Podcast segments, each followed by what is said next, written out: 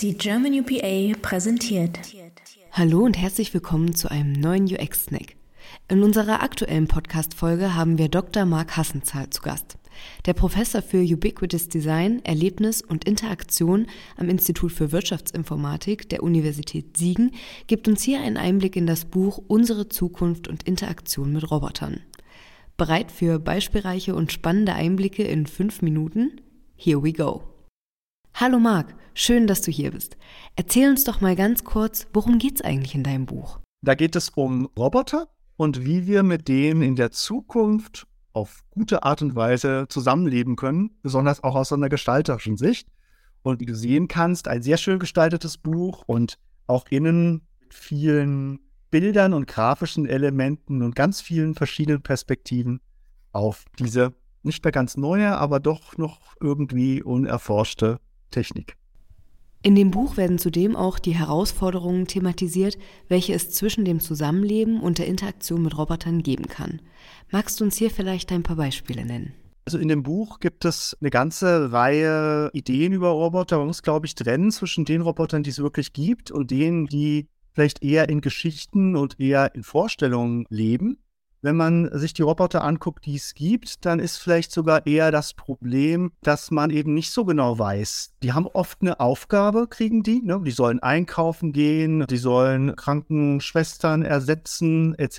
etc. Also häufig geht es dabei um mehr Effizienz, um Ersetzen.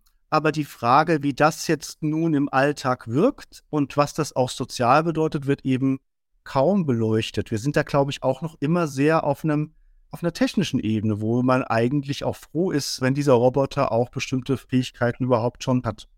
Und darum geht es eigentlich in dem Buch, aus verschiedenen Perspektiven genau diese Frage zu stellen. Was bedeutet es eigentlich, wenn Roboter tatsächlich dann da sind im Alltag? Und was können wir eigentlich tun, damit das auch sozial verträglich stattfindet? Es geht in dem Buch ja viel um die Interaktion und das tägliche Leben mit Robotern und die Auswirkungen darauf. Wie siehst du das denn? Welche Rolle haben Roboter auf die Gesellschaft in den kommenden Jahren? Und welche Herausforderungen ergeben sich hier vielleicht, gerade aus sozialer und ethischer Sicht? Roboter sind wie Chatbots oder Voice Assistants eine ganz andere Art der Technologie.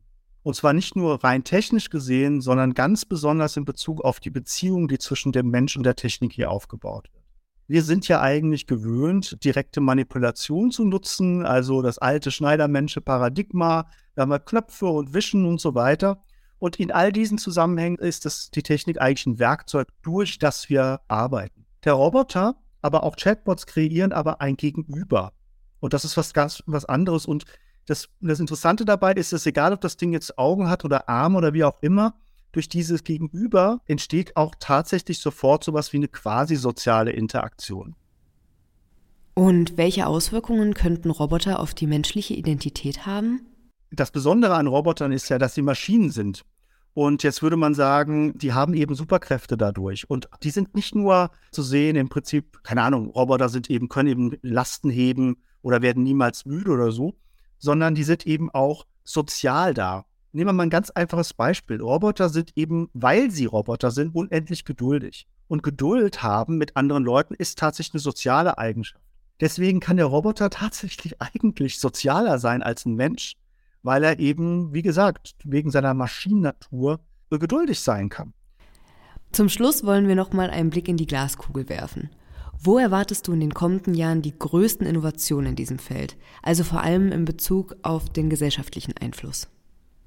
Ja, das ist jetzt eine interessante Frage, denn ich habe ja ganz deutlich eine gestalterische Sicht darauf. Wie die Frage gestellt ist, hört sich das so an, als würde es passieren, einfach so. Und dann die Herausforderung ist es ja, sich zu überlegen, wie man es gerne hätte. Darüber geht es übrigens auch in dem Buch. Es gibt einen ganzen Abschnitt über Design Fiction, wo es sich eigentlich wirklich nur darum zu dreht, dass man überhaupt erstmal imaginiert, was man überhaupt haben möchte, damit man das besprechbar macht.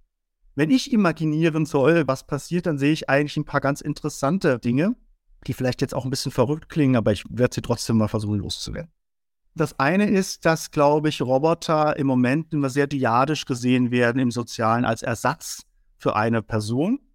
Aber wir haben zum Beispiel gerade ein Projekt angefangen, wo der Roboter vielleicht eher vermittelnde Rolle im Sozialen einnehmen kann. Also sprich Gruppen moderieren, dort vielleicht auch bestimmte Positionen anders einbringen, Kreativitätsprozesse zu unterstützen. Man würde jetzt sagen, also Mensch-Mensch-Roboter-Interaktion. Ich glaube, ein sehr interessantes Feld, wo auch wiederum die Tatsache, dass das eben eine Maschine ist, bei Vermittlungsprozessen sehr helfen könnte. Ein anderes Thema ist eben, wo man auch mal länger drüber sprechen könnte, sind vielleicht solche Dinge wie Nachhaltigkeit. Also wir explorieren halt sehr stark gerade so die Frage, ob autonome Systeme, dazu gehören Roboter ja auch, im Sinne eines, Achtung, postanthropozentrischen Designs vielleicht gar nicht den Menschen dienen, sondern Spezies, die jetzt keine ausreichende Agency haben. Also kann man Igel mit Robotern unterstützen, kann man die Natur mit Robotern unterstützen, ähm, Gärten, Biodiversität, überhaupt Nachhaltigkeitsthemen, die, die für uns ja als Mensch schwer umzusetzen sind, kann man dort vielleicht technische Systeme einsetzen, die gerade das für uns übernehmen. Ne? Also die nicht was automatisieren, was wir wollen, sondern was der Natur vielleicht gut tut. Vielen Dank, Marc, für diese detaillierten Einblicke. Und wenn du jetzt neugierig geworden bist, dann kannst du sehr gerne in die lange Folge mit Marc reinhören. Dabei wünschen wir dir ganz viel Spaß und freuen uns natürlich wie immer über Feedback. Bis bald.